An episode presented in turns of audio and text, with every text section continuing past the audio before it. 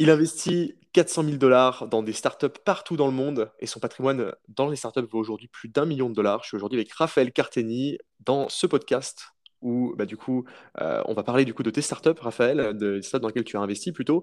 Euh, déjà avant toute chose, est-ce que tu vas bien aujourd'hui? Écoute, ça va super bien, Baptiste, et toi? Eh ben écoute, ça va super également. Je suis ravi de te recevoir. Donc, euh, pour remettre dans le contexte nos auditeurs, Raphaël, je, je, te connais depuis, je pense, au moins 4 ans. On a voyagé ensemble, on a fait pas mal de, pays ensemble, notamment euh, des pays dans lesquels tu investis aujourd'hui dans les startups. Je pense notamment à l'Inde. Euh, et du coup, bah, je voulais te recevoir depuis un moment sur, euh, sur podcast pour parler de, de, ta vie d'investisseur, puisque tu as, fait beaucoup de choses. je pense qu'on peut commencer déjà par là, sur ton parcours, par, par quoi tu as commencé rapidement, et puis les différents types d'investissements que tu as fait. Je sais que tu as fait aussi beaucoup d'immobilier, donc c'est intéressant d'en parler. Et aujourd'hui, tu es concentré sur bah, l'investissement boursier, l'investissement dans les startups. Donc je veux bien avoir un petit résumé pour nos auditeurs sur tout ton parcours. Yes, tout à fait, Baptiste. Bah, écoute, déjà, merci à toi pour, euh, pour l'invitation. C'est un réel plaisir. Euh, pour me présenter rapidement, du coup, euh, pour les auditeurs, je m'appelle Raphaël Carteni, donc. je suis originaire de Champagne. Moi, je n'étais pas du tout destiné à investir dans des boîtes en Inde ou quoi que ce soit, puisque j'étais initialement en fait étudiant en médecine à Reims avant de comprendre que ça allait pas être pour moi. j'ai commencé en fait, je vous la fais vraiment courte hein, pour en revenir là où vous voulez, où tu veux par la suite, hein, Baptiste, mais j'ai commencé à investir ensuite dans l'immobilier en fait via des prêts étudiants en parallèle, j'ai découvert le monde de la bourse avec les actions à dividendes. J'ai créé un business sur Internet pour aider euh, les étudiants en médecine euh, à réussir leur concours de première année, qui m'a permis également de générer mes, euh, premiers revenus, que j'ai tout de suite réinvesti en fait, dans, la bourse, immobilier, etc. Et 7-8 ans plus tard, bah, en fait, j'en suis arrivé à un constat, même 6 ans plus tard, on va dire, à un constat où il me manquait une corde à mon arc qui était en fait les startups. Et pour faire simple, aujourd'hui, en fait, j'investis majoritairement la, la globalité de mon argent dans deux choses euh, les actions euh, cotées en bourse, il y a les actions dividendes, et euh, ce qui est non coté, donc les startups. Donc tout ce qui est très entreprise en fait. D'accord, bah hyper clair. Donc tu es passé par tout type d'investissement, hein. tu as fait beaucoup de d'IMO, donc, donc tu connais aussi ce monde-là, le monde des crédits, etc., bien évidemment. Et là aujourd'hui, du coup, bah, ma question forcément qui me, qui me vient à l'esprit maintenant, c'est pourquoi tu t'es orienté sur les startups? Bah, Pourquoi? En fait, voilà, comme tu l'as dit, j'ai fait de l'immobilier. Aujourd'hui, j'ai à peu près 1,5 million d'immobilier. J'ai fait de la crypto, j'ai fait des actions à dividendes et je sentais qu'il manquait euh, la dernière corde à mon arc qui était le monde du private equity, le monde des starters. Euh, parce que en fait, c'est un, monde qui est à la fois très élitiste, mais euh, qui devient de plus en plus accessible et surtout sur lequel on peut faire beaucoup, beaucoup d'argent. Alors, il y a des risques évidemment en face, mais il y a du gros potentiel de revenus pour celui qui a la patience et qui sait comment s'y prendre, entre guillemets. Ouais. Donc, voilà, non, je, comprends, et c'est c'est la question suivante par rapport au risque, mais déjà, je pense que c'est important de résumer un petit peu comment concrètement ça fonctionne l'investissement dans des, dans des boîtes euh, du coup, qui sont non cotées. Donc, pour, pour, résumer, euh, je, je, résume rapidement et tu compléteras si, euh, si ce n'est pas suffisamment complet. globalement, ce que tu fais, c'est que tu as accès à un certain nombre de deals, donc de, startups qui sont en lancement, qui sont soit au début de leur activité, qui n'ont pas encore vendu, soit qui ont commencé à vendre. Toi, tu analyses en fait euh, ces entreprises, donc le, besoin, le produit qu'elles créent, le service qu'elles créent. Et ensuite, si ça rentre dans des critères d'investissement, tu vas simplement aller investir de l'argent euh, contre une partie euh, de, l'entreprise. Et si l'entreprise plus tard se développe, vaut plus d'argent, tu vas revendre, enfin tu vas pouvoir récupérer de l'argent du coup au moment de la revente et du coup rentabiliser ton investissement. C'est ça c'est tout à fait ça, en fait. C'est vrai que peut-être pour revenir sur la définition même d'une startup, parce que pour certains, peut-être, c'est pas forcément très, très clair, c'est quoi une startup C'est une entreprise, une bébé entreprise, en fait, qui a son stade euh, vraiment euh, au tout début, en fait, qui a une idée, un produit, un service à développer, mais qui gagne encore pas d'argent ou très très peu, qui dépense par contre beaucoup d'argent, qui est très immature et qui a besoin qu'on l'accompagne euh, aussi bien financièrement que, on va dire, sur du conseil. Donc, euh, l'idée, elle est là, c'est vraiment d'aller chercher bah, des entreprises pour lesquelles on estime qu'il y a un, potentiel futur et de se positionner et bah, d'essayer de, de, voir jusqu'où elle peut aller, quoi. Ok, c'est hyper intéressant. Je pense que c'est beaucoup plus clair déjà sur, euh, sur ça. Donc, ce qui est intéressant par rapport à toi, c'est aussi que tu investis dans des startups, mais qui ne sont, bah, j'allais dire, dire pour la plupart, mais non, c'est pour la totalité qui ne sont pas en France. Donc, tu investis partout dans le monde, c'est ça hein? Exactement. Il y a zéro startup qui sont euh, en France et même, j'ai envie de dire, en Europe. C'est assez fou, mais euh, c'est la réalité. C'est ce que j'ai vu dans ton portefeuille. Donc, tu investis dans des pays, alors des pays émergents, bien sûr. Donc là, il y a, je pense notamment à l'Inde, au Mexique, il y a pas mal de pays d'Afrique aussi, mais également aux États-Unis, c'est ça? Ouais, tout à fait. Aujourd'hui, si je ne dis pas de bêtises, euh, il y a 15 pays de représentés. Euh, je l'ai sous les yeux. il y a 15 pays de représentés, donc ça passe aussi bien, comme tu l'as dit, du Mexique à l'Inde, euh, les États-Unis, évidemment, hein, ça reste encore une fois the place to be quand même. le Kenya, le Canada, l'Israël, l'Ouganda, la Colombie, le Bangladesh, le Brésil. Tu vois, il y a un peu de tout et, n'importe quoi, j'ai envie de dire. En tout cas, c'est exotique aux yeux de, et aux oreilles de beaucoup de personnes. Ouais, clairement, clairement. Et donc aujourd'hui, tu investis dans combien de startups à l'heure où on parle Aujourd'hui, à l'heure de cette vidéo, si je dis pas de bêtises, on va être à 69. 69 Euh, startups, ok. ouais. Ok, c'est énorme. C'est énorme. yeux. Ouais, c'est énorme. Ça fait déjà un boucher. 67, pardon, excuse-moi.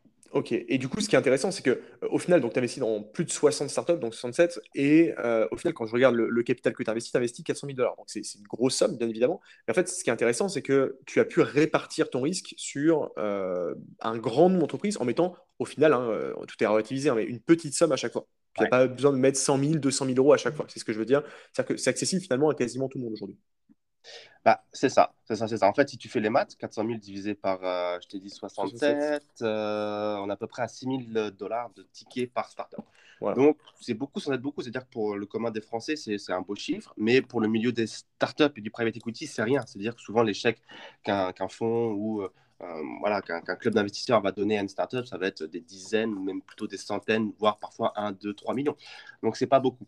Moi, mon approche, elle est vraiment de se dire que bah, déjà, je peux pas leur donner un million tout seul ou 500 000 tout seul. Bien sûr, ouais. Donc, Mm. euh, déjà, et que j'ai envie de limiter mon risque. Parce qu'encore une fois, euh, la définition même du private equity, c'est que ta performance va être générée généralement par un petit nombre de startups. Une startup, deux startups, trois startups, quatre startups. On peut pas, euh, je sais pas quel pourcentage, mais on peut se permettre beaucoup de pertes parce que la distribution est asymétrique. Donc, mon idée, c'est vraiment de me dire, je diversifie, non pas avec des billets de 500 dollars parce que bah, euh, ça sert à rien et puis c'est pas possible et euh, qu'au bout d'un moment, investir 500 dollars, c'est pas utile Mhm. même si tu fais x100, voilà, à la fin, tu n'as gagné que euh, 50 000 dollars, entre guillemets, encore une fois. hein, je Oui, pas après, pour le capital investi au 50 000 début, c'est toujours intéressant. hein.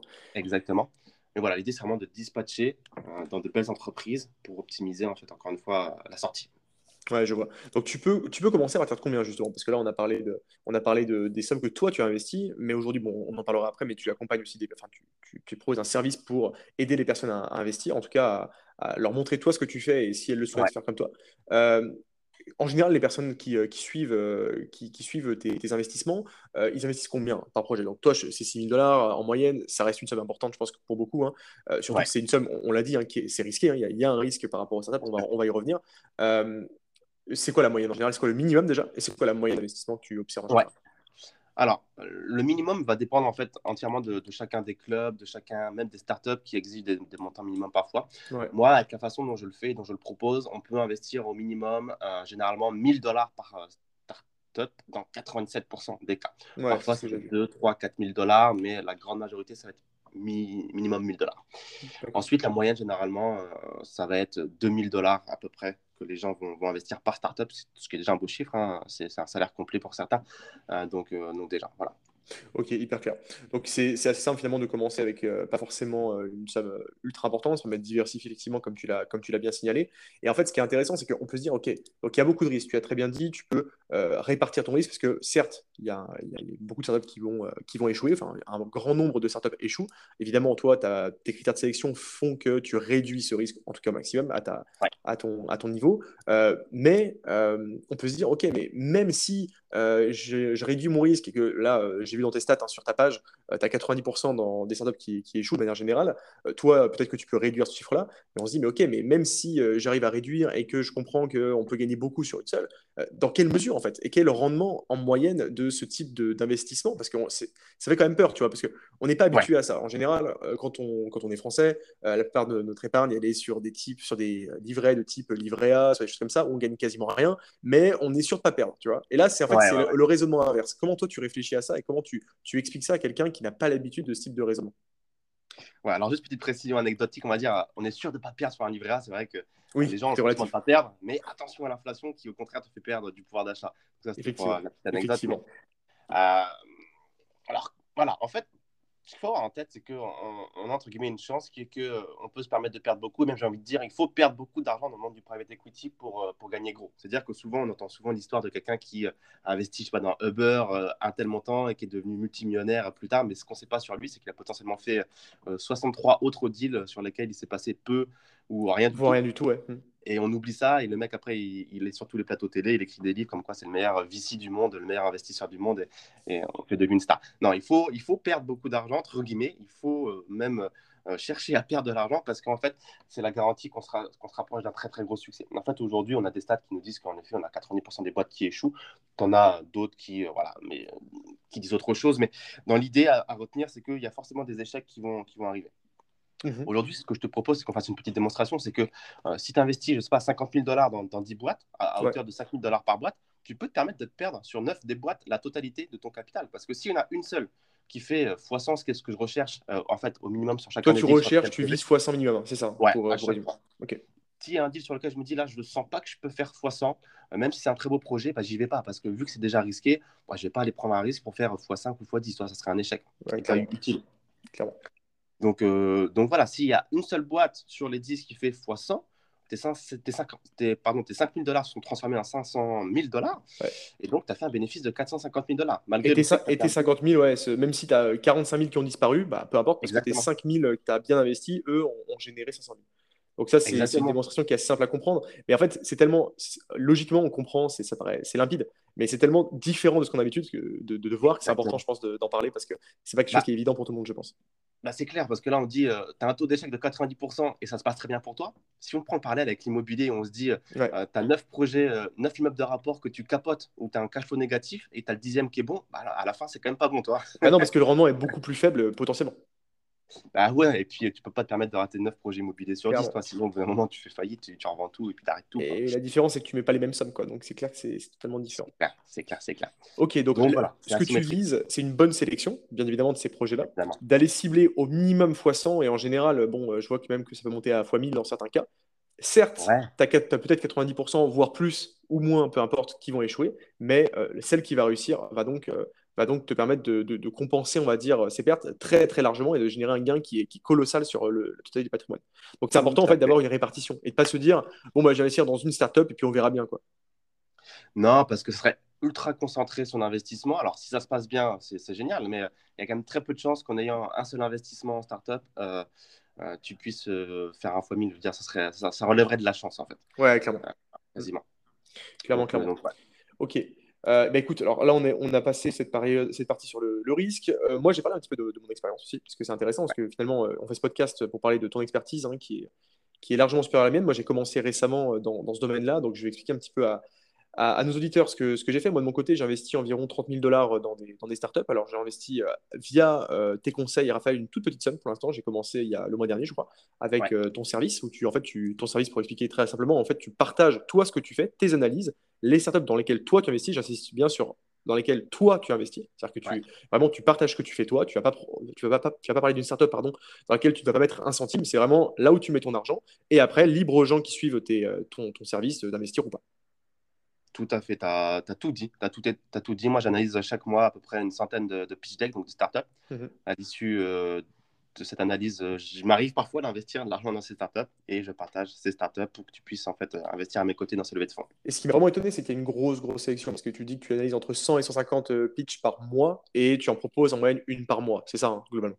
Un peu plus, un peu plus. On est quand même plus proche de, de 3 par mois. D'accord, ok ça dépend, ça dépend en fait, parce qu'il y a des mois qui sont plus chargés que d'autres. Euh, et puis, comme je dis toujours, euh, je ne vais pas proposer pour ah euh, le plaisir de proposer. C'est-à-dire que s'il n'y a rien, il n'y a rien. Tu vois, hier soir dans l'avion, j'ai analysé entre 10 et 15 startups. Bon, bah, rien du tout d'intéressant. C'est pas grave. Non, il vaut, il vaut mieux pas investir que d'investir dans un mauvais truc. Hein. C'est comme en immobilier, c'est pareil. C'est clair. C'est la même chose. Pour le coup, je pense que tout le monde comprendra le, parallèle avec l'immobilier. C'est très clair. Et du coup, donc moi, moi de mon côté, j'ai commencé le mois dernier avec euh, tes, ton service, hein, donc euh, que je trouve euh, que je trouve super. donc tu partages en fait tes investissements, donc tu, vois, tu expliques voilà, j'investis là-dedans pour x y raison. si vous voulez y aller, allez-y. Donc après, ça passe par une plateforme qui, est, qui est sécurisée, donc c'est pas ta plateforme, hein, c'est une plateforme par laquelle tu, tu es, tu es partenaire en fait, où il y a les différents deals que tu analyses. Et en fait, c'est une plateforme qui est américaine. C'est extrêmement simple. Franchement, c'est c'est dingue ce qu'ils ont fait. Je trouve ça hyper intuitif. Tu, tu mets simplement le montant que tu vas investir, tu fais un simple virement et c'est terminé quoi. C'est ça, c'est extrêmement simple et pour avoir fait partie de plusieurs euh, clubs d'investisseurs dans le passé, en fait, euh, c'est extrêmement simplifié par rapport à ce que j'ai pu voir dans le passé ou la signature des documents, parce qu'il va falloir signer des, signer des papiers pardon, en ligne. Là, tout se fait bah, justement en ligne. Et j'ai vu certains clubs d'investissement où tout était euh, extrêmement mais, complexe ça mm. marchait pas, ça buguait, on signait des documents sous des mauvaises entités, des choses comme ça. Euh, quand il y avait des, des, euh, des, remboursements à réaliser de, de, de prorata, c'est-à-dire parfois tu veux investir une certaine somme dans une startup, hein, on va dire 5 000, et sauf que la startup elle a levé trop de fonds, donc elle va proratiser tous les investisseurs. Elle va te rembourser une partie quoi. Elle doit te rembourser une partie, donc tu vas peut-être investir qu'une fine 4600 dollars. Et j'ai vu des clubs d'investissement où ils te remboursaient l'argent euh, un an après, deux ans après, oh, parfois ah jamais. C'est catastrophique dans des devises différentes que celles dans lesquelles tu as investi. Donc, tu as donné des dollars, on veut te rendre des euros. Donc, tu resubis un, un taux de change. bref, là, cette interface par laquelle on, passe, elle est vraiment extrêmement bien faite et super simplifiée. C'est vrai que ça, c'est super, super agréable. Ah, c'est clair. C'est hyper agréable, c'est que tu rentres dessus, euh, tu vois le deal euh, que tu veux, dans lequel tu veux investir, tu mets le montant, tu valides, tu coches deux cases pour dire ok, je suis d'accord avec les, termes, et euh, c'est parti quoi. Tu envoies ton virement et c'est fini. Et après, tu as un dashboard où tu peux suivre l'évolution de ta startup. Donc évidemment, ça c'est, on, va venir là-dessus aussi hein, sur toi, tes investissements, le, délai. Ce qui est important à comprendre déjà, je pense, c'est que ce ne sont pas des investissements qui sont liquides. C'est-à-dire que tu peux pas comme une action la revendre demain. Te dire ok, j'ai fait ah j'ai gagné 20%, je la revends. Ça marche pas comme ça. Donc ça, il faut attendre justement qu'il y ait une prise de liquidité dans le futur. C'est ça Tout à fait, c'est illiquide, comme tu l'as dit, c'est très important. Il faut attendre ce qu'on appelle un événement de liquidité qui va permettre de, de, de, bah, transformer cette liquidité en, cash, parce que c'est quand même le but à la fin. Ouais. ouais, bien sûr. Ok, et du coup, quel est le délai en moyenne de, ces reventes? Alors j'imagine que c'est très variable, hein, mais toi, de ton expérience, ça fait quand même plusieurs années que tu fais ça. Qu'est-ce que tu observes de ton côté? Et puis après, est-ce qu'on peut éventuellement parler de, certains de tes investissements, euh, de tes euh, success stories euh, dans, dans les startups dans lesquelles tu as investi, qui ont, qui ont, fait des, belles, des beaux multiples déjà, soit exécutés, soit, soit potentiels? Ouais. Euh, alors, le temps moyen, c'est euh, quand on regarde euh, le marché, c'est généralement entre 5 et 7 ans. Donc, toi, c'est quand même relativement assez long à l'heure où aujourd'hui on veut tout assez rapidement. Donc, il faut se dire qu'on est quand même prêt à, attendre en moyenne entre 5 et 7 ans avant de revoir de l'argent si on en revoit. Après, ça, c'est un chiffre moyen. C'est-à-dire qu'il y a des deals qui vont te générer de l'argent plus rapidement. On peut imaginer qu'aujourd'hui, tu investisses de l'argent et que 8 mois plus tard, ta startup reçoit une proposition d'acquisition qu'elle accepte et que, tu, et que tu gagnes de l'argent tout de suite le multiple a de fortes chances d'être tout petit par contre, parce que euh, la startup n'aura pas foncièrement évolué euh, en 6 mois, en 8 mois. Donc, tu vas peut-être faire un x2, un x3, mais ce sera très rapide. À l'opposé, tu as des euh, startups comme Stripe, toi, ça fait combien de temps qu'ils sont privés? Ça fait peut-être 10 ans déjà. On sait très bien que ça vaut une tonne d'argent, que le jour où ils vont rentrer en bourse, ça, leur faire, ça va faire gagner énormément d'argent aux investisseurs, mais ça fait déjà au moins 10 ans, je pense, qu'ils sont encore privés.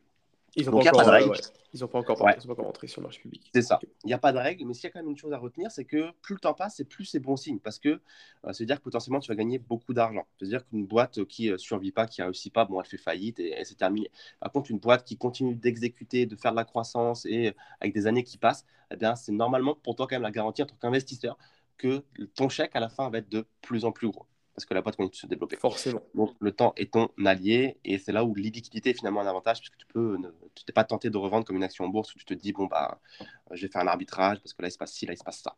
Ouais, donc c'est un super complément et euh, bon surtout un complément qui, euh, qui, est beaucoup plus lucratif que tout type euh, d'investissement. C'est difficile de faire des etc. C'est difficile de quoi? Excuse-moi, ça a coupé 10 secondes de faire de ah excuse-moi c'est du coupé de faire de tels retours sur, euh, sur l'investissement dans des actions à dividendes dans l'immobilier ah, de faire des retours de x500 etc ça n'existe pas c'est impossible avec des actions à dividendes littéralement que celui qui me dise l'inverse me le dise en face de moi. C'est impossible en fait. Ce sont vraiment deux euh, deux investissements complémentaires. C'est-à-dire que tu as le as le, voilà, as, le côté en bourse où euh, c'est très bon père de famille, et puis tu as le non-côté où là, tu es un peu plus agressif, mais où tu peux faire x100, x200, x500, x1000, 2000 dans les plus belles réussites, ça sera l'investissement de ta vie. Euh, euh, mais voilà, ça, ça n'existe pas euh, en bourse. C'est clair. Est-ce que tu peux nous parler du coup maintenant de ton, portefeuille? Alors j'imagine que tu as, un peu de tout, hein. tu as des startups qui sont peut-être actuellement en plein développement et qui sont en mode, bon, ok on développe et on, ne donne pas spécialement d'informations. Je pense que tu as des startups qui ont, déjà, bien avancé, qui ont fait des beaux multiples potentiels. Est-ce que tu peux nous en parler un petit peu, donner deux, trois exemples? Pas forcément avec les noms, hein, tu fais comme tu veux, mais juste au moins qu'on comprenne un petit peu le, type d'investissement, peut-être les marchés, que nos auditeurs comprennent un petit peu aussi euh, dans quel type de marché on, est, ce qu'on attaque comme, comme type de produit, etc. Ouais, alors pour te donner un petit peu plus d'informations sur le portefeuille, du coup, moi j'ai commencé à investir pour la première boîte en mai 2019. Donc, toi, ça fait un peu plus de trois ans, euh, ce qui est déjà bien, mais relativement court également pour bah, le milieu du private equity. On a dit entre moyenne 5 à 7 ans un scénario d'exit, en sachant que la première boîte était en mai 2019, mais la majorité de mes investissements se sont déroulés en 2021 et 2022. Donc, toutes mes boîtes ont à peu près entre bah, un mois d'existence pour, pour les plus récentes et euh, deux ans max, on va dire, pour les plus anciennes. Toi. Donc, c'est très, très court. Pour autant, on a quand même déjà de belles lignes qui sont prises euh, par certaines des startups qui se développent très très bien euh, puisqu'on a déjà des multiples qui sont sur le papier euh, proposés. C'est-à-dire, quand on dit un multiple sur le papier, ça veut dire que la startup a relevé des fonds derrière à une valorisation plus élevée que celle à laquelle j'ai participé. Par exemple, okay. j'ai participé à 20 millions, elle a relevé des fonds à 400 millions, j'ai fait x20 sur le papier. Ouais, bien sûr, bien sûr. Donc, ou alors qu'elle a reçu une proposition d'offre d'achat sérieuse de, de quelqu'un qu'elle a refusé. Par exemple, si tu as investi à 20 millions et qu'on te dit j'ai reçu une offre d'acquisition ou d'achat à 200 millions, tu peux imaginer que ta boîte vaut désormais 200 millions parce que tu as un investisseur sérieux qui a fait une étude sur la valeur de ta boîte et qui a proposé 200 millions pour te racheter, voire même qu'elle vaut plus. Donc voilà. Euh, donc on a des petits multiples qui ont été réalisés. Ça va globalement du euh, bah, x2 classique à x38. Euh, donc il y a déjà de belles choses, de belles lignes qui sont en train. Tu as une des startups du coup qui est déjà sur le papier à x38 par rapport à ton investissement? Ouais, qui a été réalisé en août 2020. sur le papier, on a x38. Énorme. Voilà, c'est déjà très très bien. Après, euh, ça ne veut rien dire. C'est-à-dire que tant que l'événement d'équité n'est pas intervenu, il peut se passer énormément de choses et euh, c'est jamais garanti, entre guillemets. Donc, il faut faire attention. Mais en effet, on voit que dans le portefeuille, il y a quand même des startups qui prennent des directions qui sont sympathiques. Et euh, le côté frustrant d'une startup, c'est qu'on ne sait jamais en fait potentiellement ce qui va se passer. C'est-à-dire que tu as des startups qui euh, vont faire des updates et qui vont te dire bon, il se passe ci, il se passe ça. Tu as des startups qui vont faire des nouvelles levées de fonds sans même convier les anciens investisseurs. Donc, tu n'es pas forcément au courant qu'à la relevée des fonds. Donc, c'est pour ça que tu n'es pas toujours en fait au courant des valos euh, en temps réel. Ce n'est pas comme la bourse où tu sais en temps réel ce que vaut une entreprise. Là, les valorisations, c'est un petit peu sur les euh, bruits de couloir, sur on a estimé que ça valait tant, sur on a refait un nouveau tour de table, sur on a reçu une proposition d'achat. Donc, tu ne sais jamais vraiment euh, la boîte dans laquelle tu as investi il y a deux ans, combien elle vaut réellement aujourd'hui. moi, j'ai des boîtes qui, dans mon tableur, sont encore estimées à un multiple de x1 parce que, je sais pas, j'ai investi sur une valeur de 20 millions. Ouais, tu pas une nouveauté. Mmh. J'ai pas une nouvelle. Euh, parce qu'elle n'en a pas donné ou que, selon moi, elle n'a pas fait de nouveau tour de table. Bah, pour autant, cette boîte, elle a peut-être fait x10, et c'est le cas pour certaines de mes boîtes. Elle a peut-être fait x10, x20, x30 sur le chiffre d'affaires. Donc, elle vaut potentiellement x10, x20, x30 de plus en valo. Mais dans mon tableur, c'est toujours écrit x1 parce que je n'ai pas de concrétisation de cette valorisation. Donc, voilà, c'est toujours un petit peu euh, aléatoire sur ce que vaut réellement une boîte dans le milieu du private equity. D'accord, ok. Ok, hyper clair. Euh, bah, écoute, c'est super clair sur, euh, sur tout ça. Est-ce que tu peux nous, nous expliquer, alors aujourd'hui, euh, tu, du coup, tu, tu, partages effectivement, comme je l'ai évoqué, tes, tes, investissements, donc aux États-Unis, en Inde, au Mexique, partout dans le monde, dans les pays émergents, etc. Et en fait, ce que tu t'es dit, je, je pense, hein, le raisonnement que tu t'es dit, c'est bah, écoute, je fais ce travail pour moi, c'est-à-dire que j'analyse des startups pour, de mon côté pour, pour y investir mon argent pourquoi pas ne pas, partager pardon, le résultat de mes analyses à ma communauté et faire en sorte que finalement on investisse ensemble, parce que pour toi ça change rien concrètement, euh, que tu le fasses pour toi ou que tu partages, ça change pas grand chose, et euh, ça permet à, du coup, à tout le monde d'en profiter. Exactement, c'est un mélange de tout ça en fait. Euh, je le faisais déjà pour moi évidemment, et étant donné que j'avais déjà une communauté autour de l'investissement, bah, je voyais très, très, bien que ça intéressait beaucoup de gens mmh que ce que je faisais, l'investissement dans les startups. Donc je me suis dit, écoute, tu as une communauté, tu le fais déjà, pourquoi ne pas le partager? On va pas se mentir, ça va me faire gagner plus d'argent. Et en plus de ça, on va pouvoir regrouper euh, un ensemble d'investisseurs euh, qui vont avoir une force commune plus forte. C'est-à-dire que là où aujourd'hui, moi, j'investissais, on va dire, mon 6 000, mon 7 000 par startup, si j'arrive à réunir 10, 20, 30, 40, 50, 100, 200 personnes qui chacune met, je sais pas, 1000, 2000, 3000, 5000, eh ben, à la fin, on va peut-être pouvoir faire des chèques de 100 000, 200 000, 300 000, 500 000 dollars à une seule startup. Donc, il y a une force de frappe qui est énorme. Exactement. C'est plus du tout la même dimension la startup ne te regarde plus pareil, les autres investisseurs ne te regardent plus pareil, tu n'as plus du tout les mêmes opportunités, etc., mhm. Parce qu'évidemment, plus tu as d'argent à donner à une startup, plus tu as une expertise à donner à une startup, et plus tu attires les meilleures startups. Encore une fois, c'est toujours pareil. Euh, les meilleures startups, on ne va pas se mentir, se font euh, directement démarcher par les plus gros fonds d'investissement et ne sont pas toujours forcément accessibles euh, à la fin de la chaîne. Donc, c'est pour ça que l'idée, c'est d'assembler ses forces pour aller chercher du plus lourd, encore plus lourd. Ok, excellent. Mais c'est une, une, excellente idée. Alors, pour être totalement transparent, moi, j'ai, euh, je, fais partie du club. C'est-à-dire que voilà, j'ai payé ma place, hein, je précise, comme tout le monde. Euh, donc, euh, voilà, j'ai voulu en parler sur ce podcast parce que c'est un service que moi, j'utilise, que j'ai payé et que bah, je vous recommande pour ceux qui, qui sont intéressés par l'investissement startup. Donc, on vous mettra un lien euh, spécifique juste en dessous de ce podcast. Vous pourrez euh, cliquer. Si vous ne le, trouvez pas, parce que parfois sur les podcasts, c'est un peu galère pour trouver les liens, vous pouvez aller sur mon Telegram, hein, sur le Telegram du coup euh, Stratégie Immobilier, et vous remontrer un petit peu. Vous trouverez sans problème le lien du, service de Raphaël, donc qui, est, excellent. Hein. Je trouve c'est très simple. C'est, franchement, c'est hyper simplifié. C'est un Slack. tu envoies les deals quand ils sortent, quand tu y investis. Après, comme, comme j'expliquais juste avant, il faut aller sur la plateforme, remplir les documents. En 10 minutes, c'est fait. Et encore 10 minutes, je suis, je suis gentil. Et, euh, et c'est parti. Quoi. Donc, ouais, euh, littéralement, assez rapide. Ouais. littéralement, à partir du moment où tu as décidé d'investir en, moins d'une minute après de boucler.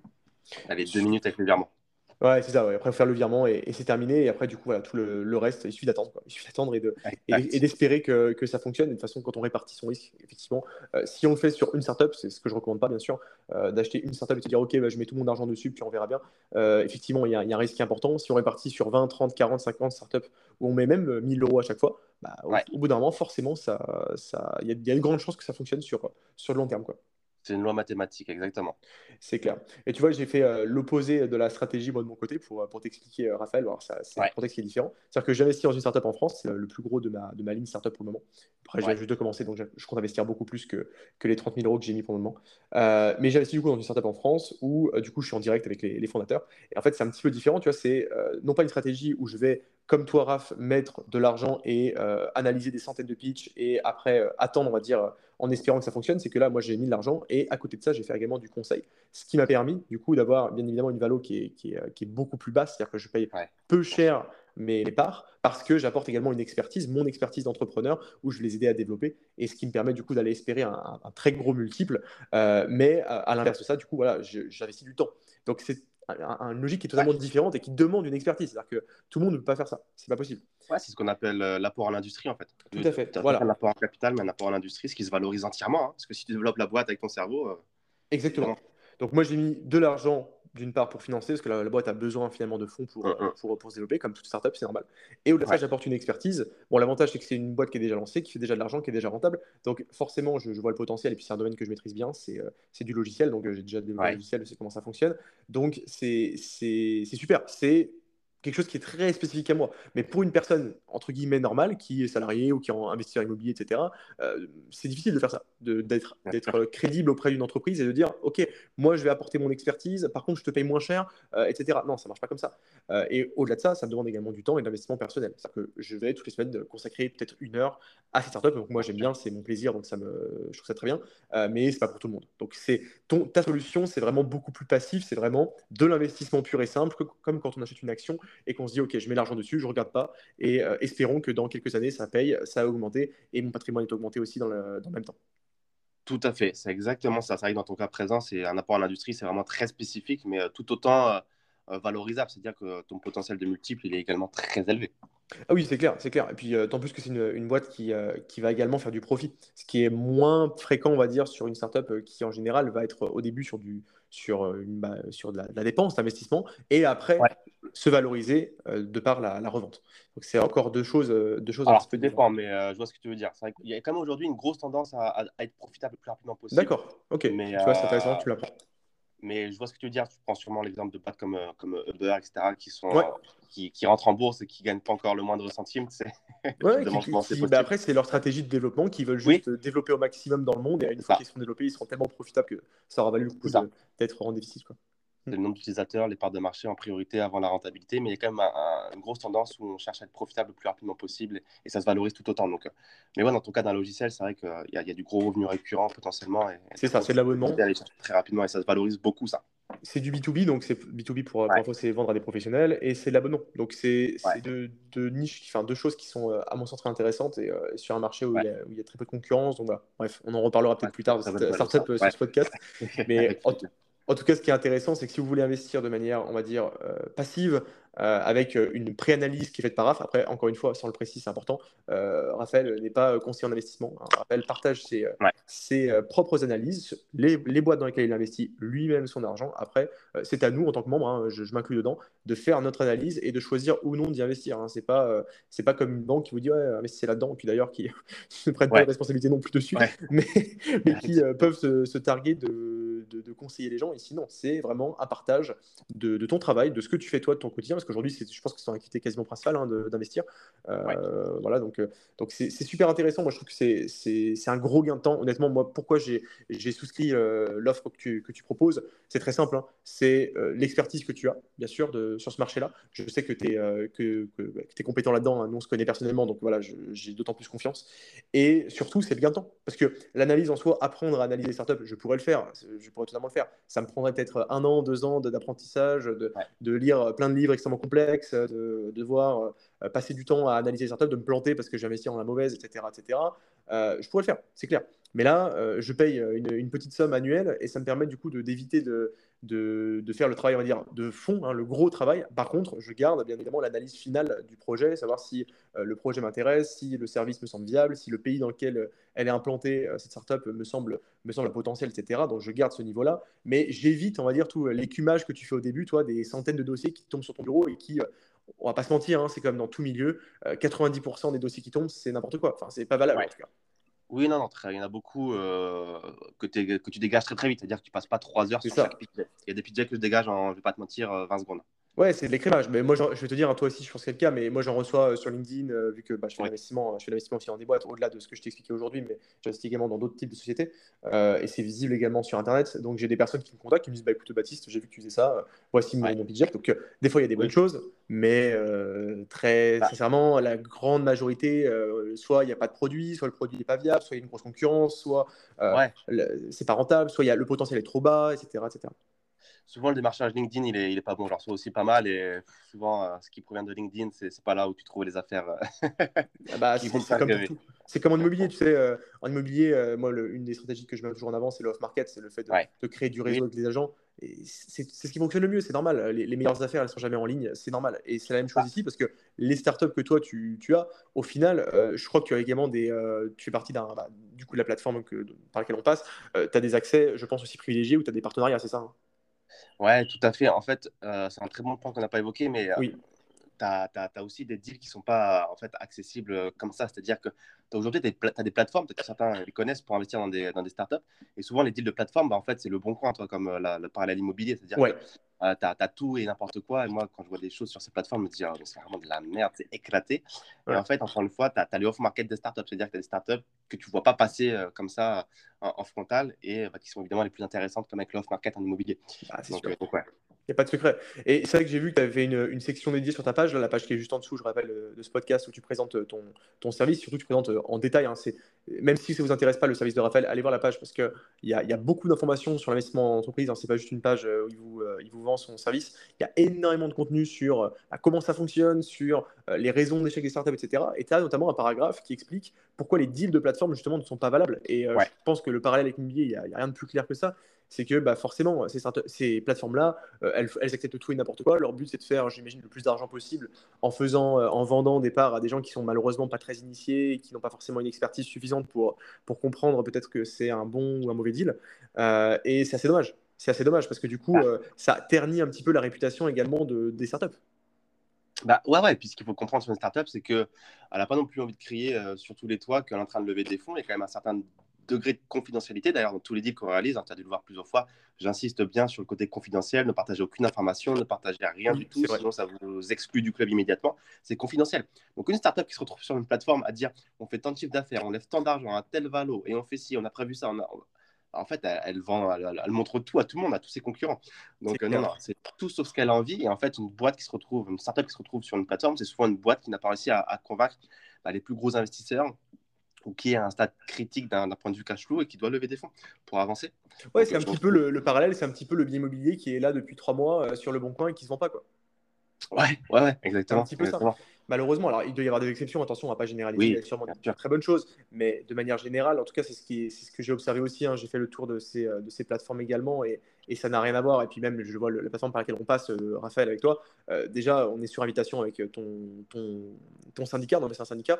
Euh, donc toi, tu as créé ta propre, ton propre, alors c'est pas un fonds d'investissement, c'est pas du tout ça, mais ton propre club d'investissement, on va dire.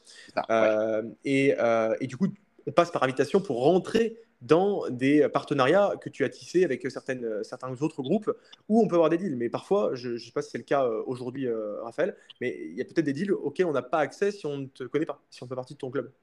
En fait, c'est ça. Il y, a des, il, y a, il, y a des, il y a des filtres qui sont appliqués également sur, sur les investisseurs qui font que parfois, tu as des deals qui sont accessibles à certains types d'investisseurs parce qu'ils ont été triés sur euh, bah, qui ils sont, sur combien ils ont déjà investi, leur expérience, etc., etc. Donc euh, voilà, on, l'a plus ou moins dit, ça reste quand même un milieu élitiste, hein, le milieu du private equity, qui se démocratise. Mais il ne faut pas oublier que jusqu'à présent, et encore jusqu'à quelques années, c'était quand même un, milieu réservé bah, aux, gros riches, hein, les gros millionnaires, les milliardaires, les family office, les fonds euh, euh, de capital risque, etc. Donc ça, il ne faut pas l'oublier. Donc on ne trouve pas comme ça ces boîtes-là par hasard. Non, non, c'est clair. Donc, c'est aussi l'avantage de partir du club. Donc, c'est clair que c'est, pour moi, c'est, si ça vous intéresse, en tout cas, d'investir là-dedans, vous avez un petit peu d'argent à investir. Alors, vous pouvez investir tous les mois, par exemple, hein, si vous avez une, somme importante euh, que vous voulez allouer, on va dire, à des startups. Donc, évidemment, avec un risque important, mais également un retour qui est, qui est, qui est tout autant. Euh, bah, le, le, top, je pense, Raphaël, c'est un petit peu comme la stratégie pour les actions, c'est d'investir un petit peu tous les mois dans les startups qui sortent, en fait. Ouais, exactement, exactement. De, de jusqu'à se constituer en fait un portefeuille relativement diversifié d'un point de vue sectoriel, d'un point de vue mm. géographique, et puis d'avoir plusieurs lignes. Quoi. Donc, euh, donc au, final, au, final, on dit que c'est risqué. Alors oui, c'est risqué parce qu'il y a un risque d'échec, mais moi je trouve que quand tu as un portefeuille avec 30-40 entreprises euh, dans lesquelles tu as mis, allez, on va dire le minimum, on va dire que tu as mis 1000 euros à chaque fois, est-ce que c'est risqué? Oui et non. Parce que, de bah. toute façon, euh, je veux dire, tu as mis 1000 euros. Au pire, si tu les perds, bon, bah, tu les perds, c'est dommage, c'est triste, c'est toujours 1000 euros de perdu. Mais au final, quand tu vois que euh, les 30-40 ont tout le potentiel de faire x100, ça veut dire qu'elles le feront, mais elles ont tout le potentiel de le faire, au final, euh, le risque, il n'est pas si énorme que ça. Quoi. Bah ouais, ouais, ouais. c'est risqué parce que tu es sûr de, de, perdre de l'argent à un moment ou à un autre, mais il y a forcément aussi un moment ou à un autre où tu vas gagner de l'argent il y a les stats en fait qui font peur de 90% de startups qui échouent, etc. Mais encore une fois, comme tu l'as dit, via les deals qu'on qu'on voit sur LinkedIn, etc., quand tu supprimes toutes les startups qui n'ont pas Déjà, encore de produit, qui n'ont pas de service, qui n'ont pas de 90%, en fait, euh, moi, je me rends compte que euh, c'est, tu peux en dégager plein et tu comprends en fait ce chiffre de 90% parce que tu as plein de startups qui méritent en fait de ne pas réussir vu la façon dont les fondateurs abordent le sujet, leur levée de fonds, le produit, euh, les croyances illégitimes qu'ils ont, etc., etc. Donc, toi, rien, qu'un seul des critères que je regarde qui est la traction financière, c'est super important. Parce que moi, une startup qui je le vois. une traction financière, ça ne m'intéresse pas. Bah, là, je vois ton graphique hein, qui est sur la page, encore une fois, là, vous pouvez le voir si, euh, si vous le souhaitez. Euh, ce qui explique Raphaël, donc, qui sort un graphique euh, qui, est, qui est une source, une source fiable sur les raisons d'échec des startups. Effectivement, la majorité, 42%, c'est qu'il n'y a pas de marché. Donc, déjà, avec une bonne analyse, tu évites déjà 42% des risques. Quoi. Enfin, c'est fou. Ça, c'est fou. Bah, en fait, ouais, tu as plein de fondateurs qui, qui, créent des produits et des services en se disant que personne ne veut. Ça marcher, mais en fait, euh, personne ne veut de ton truc, mec. Et genre, euh, ça sert à rien, ça, ça apporte aucune. aucune euh, oui, c'est le fameux exemple du, du, réseau social pour chiens, quoi. Ouais. C'est un petit peu le truc où on se dit, ah, c'est une super idée, puis après, tu as 5 minutes, tu dis, mais en fait, non, ça sert à rien, quoi. Ouais, nul, ouais. mais dans, dans l'idée, vu que c'est à la mode des réseaux sociaux, on se dit, ah, c'est peut-être la, la, nouvelle startup qui Encore va exploser, etc. Ça. Alors qu'en réalité, euh, voilà, c'est beaucoup plus. Alors, d'ailleurs, on peut peut-être évoquer, euh, c'est qu'on l'a pas fait euh, pour terminer ce podcast, mais évoquer certains des, des, des, milieux. Alors, je, reprends le graphique. je redescends tout petit peu sur la page. Tac, je vais leur dire en même temps. Alors, voilà, tu, tu, sors les secteurs dans lesquels tu investis. Et en fait, c'est très intéressant, c'est que c'est extrêmement concret. On a un peu l'image. en tout cas, moi, j'avais cette image-là il, y a longtemps, hein, des startups qui étaient un peu à les choses pas très concrètes, un petit peu un petit peu bizarres, tu vois, euh, qui, euh, qui, sont un petit peu, euh, bah, qui, sont pas concrètes en fait, tout simplement. Et là, ce que je vois, c'est que quand même la majorité, enfin la, plus grosse part de ton portefeuille, c'est la fintech. Donc la fintech, c'est quoi? C'est des banques en fait. C'est des banques, enfin des, institutions financières en ligne. Ouais. Pour résumer, c'est ça? Bah, c'est ce qui mélange la finance et la technologie. Donc c'est pas que des banques, hein, ça peut être pas mal de, solutions financières et technologiques. Ok. D'accord, bah, c'est intéressant. Donc aujourd'hui, je pense, pour, pour, résumer la fintech, ça peut être, je pense qu'on utilise tous, euh, quasiment tous, une banque un peu euh, digitalisée, que ce soit, je sais pas, un Revolut, un N26. Ça, c'est la fintech, on est d'accord? Tout à fait. c'est hyper concret. Euh, on connaît tous des gens qui utilisent ça. Donc ça, c'est hyper concret. Tu as également de la crypto blockchain. Donc ça, c'est un peu plus, un, peu, un peu moins concret pour certains, mais pourtant, c'est un monde qui, est, qui, pèse des centaines de milliards, voire des milliers de milliards. Je sais pas. Donc c'est un énorme milieu aussi, donc très intéressant. Tu as de l'immobilier digital, je vois aussi. C'est moi d'ailleurs j'ai investi dans une startup qui est dans ce domaine-là avec toi. Euh, tu as de la santé, rien de plus concret que la santé, la logistique, du e-commerce, du software, donc ça c'est du logiciel, comme, euh, comme je fais aussi. Euh, tu as de l'e-sport, c'est marrant. c'est assez original. du crédit, crédit, donc voilà, encore une fois rien de plus concret. Sécurité, service de livraison, recrutement, également très concret. Intelligence artificielle, donc voilà, très très, euh, bah, très, très dans la tendance, hein, littéralement, et le big data, donc euh, tout ce qui est lié à la, à, la donnée. Donc voilà, c'est quand même hyper diversifié et pour le coup, c'est des choses qui ont une application concrète dans le monde aujourd'hui.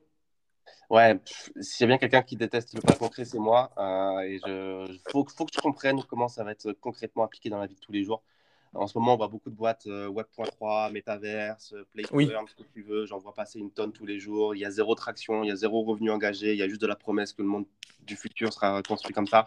Bon, c'est très bien, les gars, mais euh, vous avez des valos de, de malades. Vous ne faites pas d'argent. Vous avez basé sur rien. une croyance. Et je ne vois pas l'application dans la vie de tous les jours. Quand il y a un mec qui me dit je suis en train de créer une solution logistique pour, je sais pas, ou euh, je sais pas, un truc dans le recrutement, à la santé, comme tu l'as dit, l'immobilier, moi c'est très concret. Je vois très très bien le problème, je vois très très bien comment on peut révolutionner tout ça et on y va.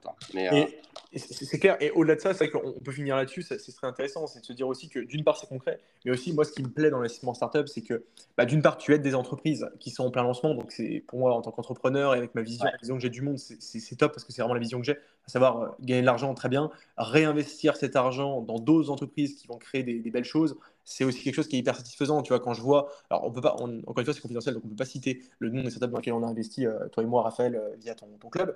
Mais euh, enfin, en tout cas, moi, je, je le fais pas. Je sais pas si tu peux le faire toi. mais mais il y a des startups qui, enfin, je trouve qu'ils ont des super belles missions, quoi, des missions qui sont incroyables. on parle de santé, ça peut être des, des startups qui développent des solutions technologiques pour détecter certaines maladies, par exemple. Il existe. D'autres qui vont développer des, des, traitements, des choses pour aider les, les, les personnes qui sont atteintes d'une certaine maladie à se, à se soigner, euh, peut-être des, euh, vu qu'il y a beaucoup de pays émergents, des choses qui vont aider ces pays émergents à se développer, donc peut-être des infrastructures logistiques, comme on l'a dit, des infrastructures bancaires aussi. Tu vois qu'il y a beaucoup de fintech en Afrique notamment qui vont aider du coup ces pays-là à avoir des, des, bonnes infrastructures bancaires, ce qui n'est pas gagné parce que je crois que c'est le défaut numéro un des pays en développement, c'est qu'au niveau bancaire, c'est très complexe d'avoir un compte en banque, c'est très complexe de faire des virements, c'est très complexe d'encaisser de l'argent et du coup ça bloque beaucoup d'entreprises. Donc tu vois, je trouve que ça a un bel impact au final euh, également social euh, et ben, financier évidemment, sans évoquer tout le podcast, je pense que tout le monde l'a compris, mais euh, d'un point de vue également social, je trouve que c'est génial, quoi. Ça, ça apporte beaucoup. Bah, en fait, si je peux ajouter deux choses, c'est qu'en fait, je me suis rendu compte à partir du moment où j'ai euh, commencé à investir dans les startups que bah, en fait, arrêtez d'investir dans les associations, enfin, d'investir dans les associations. Arrêtez de donner de l'argent aux associations parce que as plein d'associations, peut-être, peut-être m'attirer des, les foudres, toi, mais tu as plein d'associations pour le continent africain, l'Amérique du Sud, ce que tu veux, où on te dit on va aider ci, on va faire ci, on va faire ça. On ne sait jamais vraiment où va l'argent, tu as plein de Il y a souvent des tournements, c'est clair. Tu as de la corruption, etc. En fait, en commençant à investir dans les startups et en investissant en Inde, euh, en Afrique, en Amérique du Sud, etc., je me suis dit, mais en fait, c'est le meilleur moyen d'aider un continent que de soutenir leur cerveau, qui ont juste besoin de moyens, d'argent et de soutien euh, pour proposer euh, des solutions qui sont magnifiques. Euh, et qui vont développer le PIB de ce pays-là, mais bien plus fortement qu'une association. Mais ça, j'en suis euh, certain. Et au passage, en plus, tu vas t'enrichir personnellement. Alors, avec une association, tu peux déduire ça de tes impôts, mais je préfère faire un fois 100 que de déduire 200 euros de dons euh, sur ma feuille d'impôt, surtout que je n'en paye pas. Donc, voilà. donc, première chose. Et deuxième chose, comme tu l'as dit, c'est extrêmement rassurant de voir toutes ces startups parce que je vois passer plein de startups dans le milieu écologique, dans le milieu euh, bah, du traitement, comme tu l'as dit. Et c'est extrêmement rassurant de voir qu'il y a des cerveaux, mais qui sont euh, super euh, ingénieux, qui ont vraiment du talent, et qui sont en train de travailler tous les jours avec des équipes sur des solutions pour des traitements de cancer, détection, pour nettoyer nos océans, pour faire tout ça. Ouais, j'ai vu ça aussi. en fait, tout va bien se passer. On a fait, l'être humain a fait beaucoup de merde, mais ça va aller, ça va aller. C'est très, c'est très rassurant. Ouais, le marché a toujours une solution à tout. Enfin, en tout cas, le marché propose une opportunité et euh, les personnes compétentes vont les saisir et justement créer des solutions pour euh, régler ces problèmes. Et l'écologie, ce que tu veux, la santé, etc., ça fait partie des problèmes euh, bah, principaux aujourd'hui de, de l'humanité et ces problèmes vont se résoudre par des entreprises.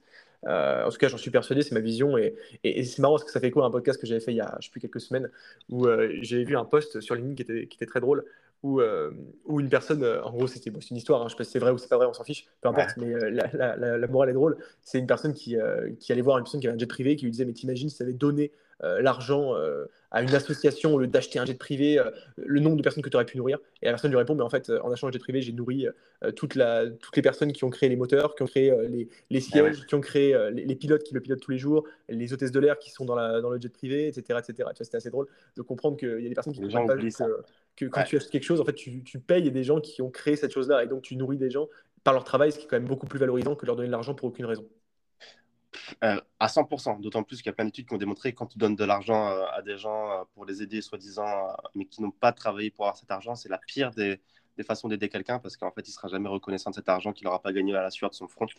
Et, ça va développer chez lui des, des, des, réflexes qui seront vraiment très mauvais bah, pour, pour, ouais, de demander. Pour mmh. ouais ouais, j'ai rien à dire par rapport à ça. Je suis totalement d'accord, totalement d'accord par rapport à ça. Et eh ben écoute, super. Je pense qu'on a fait le tour de ce, beau sujet qu'est les startups. 40, 45 minutes de podcast, c'est intéressant. Alors pour ceux qui nous écoutent encore, qui sont encore là, euh, qui euh, sont intéressés par le sujet, je vous mets encore une fois le lien en dessous du, bah, du club de Raphaël. Hein. donc euh, voilà, le, club qui s'appelle Insolent Capital, je trouve très drôle. et du coup, dans ce club-là, tu proposes justement bah, tes analyses, les startups dans lesquelles toi tu investis, et du coup tu donnes les noms de ces startups-là. Et si les personnes veulent investir avec toi, c'est possible. Des deals qui sont pas forcément accessibles, des deals qui sont parfois voire souvent off-market, euh, et qui sont basés partout dans le monde, donc notamment dans des pays émergents. Donc c'est évidemment des pays qui, on n'en a pas parlé, mais qui, qui, ont un fort potentiel de développement, c'est normal. Et donc c'est dans ces pays-là aujourd'hui, je pense, et je suis d'accord avec toi sur cette analyse-là, euh, qu'il euh, y aura le plus évidemment de, potentiel, parce que bah, quand, tu, quand, tu pars d'un niveau qui est euh, bah, en bas, hein, voilà, c'est comme ça hein, mm. par rapport à d'autres pays, bah, c'est là où tu as le plus de potentiel de croissance. C'est normal, c'est logique Tout à fait, et d'autant plus qu'ils vont faire en fait ce qu'on appelle le leapfrog, c'est-à-dire qu'ils vont même sauter une génération technologique. C'est-à-dire que nous, on est passé par différentes, euh, différents stades d'évolution. Eux, ils vont même carrément sauter un stade pour avoir directement la meilleure solution. Bah, le, meilleur exemple, c'est le Internet. C'est euh, le fait de développer des, câbles téléphoniques pour, euh, pour passer en, en, ADSL, comme on avait nous à l'époque, hein, avant la fibre optique. Aujourd'hui, ils ont peut-être même sauté de l'étape de la fibre optique et passer directement en satellite. Quoi. Pour avoir la 5G partout, hyper rapide. Et, euh, ça, bah, ça, on peut en parler pour, pour finir. C'est éternel de ce podcast, mais c'est pas grave. Mais vu qu'on a voyagé ensemble et que je sais que toi, tu as fait euh, plus de 90 pays, c'est ça? C'est énorme. Ouais. 94, c'est ça? 97, ouais. 97 maintenant, putain, ouais, ok, incroyable. Donc, ouais, je crois que tu es la personne que je connais qui a le plus voyagé. Pourtant, j'ai beaucoup voyagé aussi. Euh, et on a fait l'Inde ensemble, etc. Il y a quelques années, c'était vraiment très, très drôle. On s'est bien marré ce, ce voyage.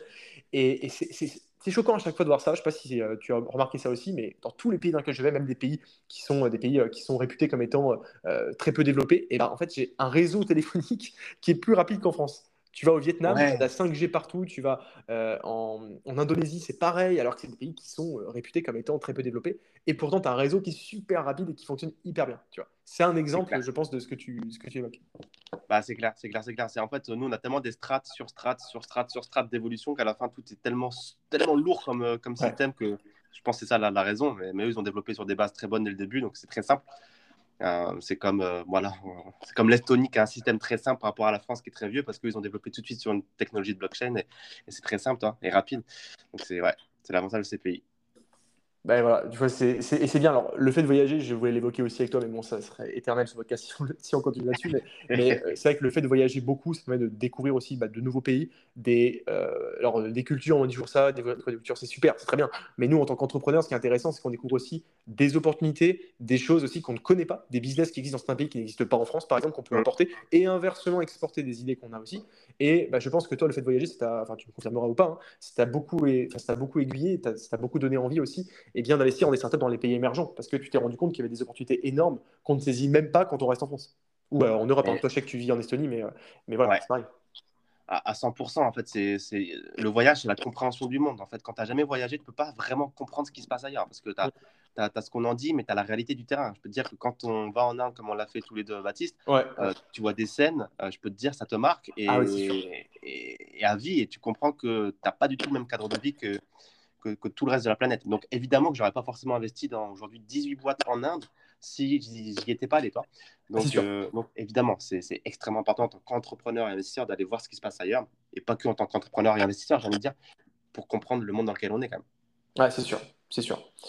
Bah écoute, euh, je pense qu'on a fait le, tour de ce beau podcast. Écoute, merci à toi, Raphaël, d'être venu sur, euh, sur, sur le podcast. Et puis, merci si tu as un dernier mot à, à dire à nos auditeurs, je te laisse, je te laisse terminer. Non, bah écoute, tout simplement, merci à toi, Baptiste, pour l'invitation. Merci à tous ceux qui seront encore euh, parmi nous euh, jusqu'à maintenant. Euh, les amis, n'ayez pas peur des, startups. C'est vrai que ça peut faire un petit peu peur de loin. Encore une fois, il faut démystifier tout ça. c'est pas si compliqué que ça. Encore une fois, j'aime bien toujours dire qu'il y a toujours ce qu'on veut nous faire croire pour vendre plein de produits, services associés. Et la réalité des choses, en fait, c'est beaucoup plus simple que ce qu'on l'imagine. Donc voilà, laissez-vous tenter, comme on peut dire. Et en tout cas, ce sera un plaisir que de vous accompagner. Bah écoute, super. Euh, pour ceux qui sont intéressés, encore une fois, le lien est en dessous. Si vous ne le retrouvez pas sur votre application de podcast, vous pouvez directement aller sur mon canal Telegram. Donc, vous tapez Baptiste Perrin sur, sur Telegram et vous me trouverez sans problème, ou Stratégie Immobilier. Et euh, vous remontez, vous trouverez le, lien du, du, euh, du, service de Raphaël qui est, qui est top. donc, je vous recommande. Et je rappelle encore une fois, dont je suis client. Que, encore une fois, c'est pas Raphaël ne me, ne me, paye pas pour, pour faire cette promotion-là. J'ai payé mon service comme tout le monde. Voilà. Bon, bah, écoutez, je vous souhaite à tous une, une, très bonne journée, puis on se retrouve du coup dans un prochain podcast. Et puis, encore une fois, merci beaucoup à, à Raphaël d'être venu aujourd'hui. Merci à tous. À très bientôt. Ciao.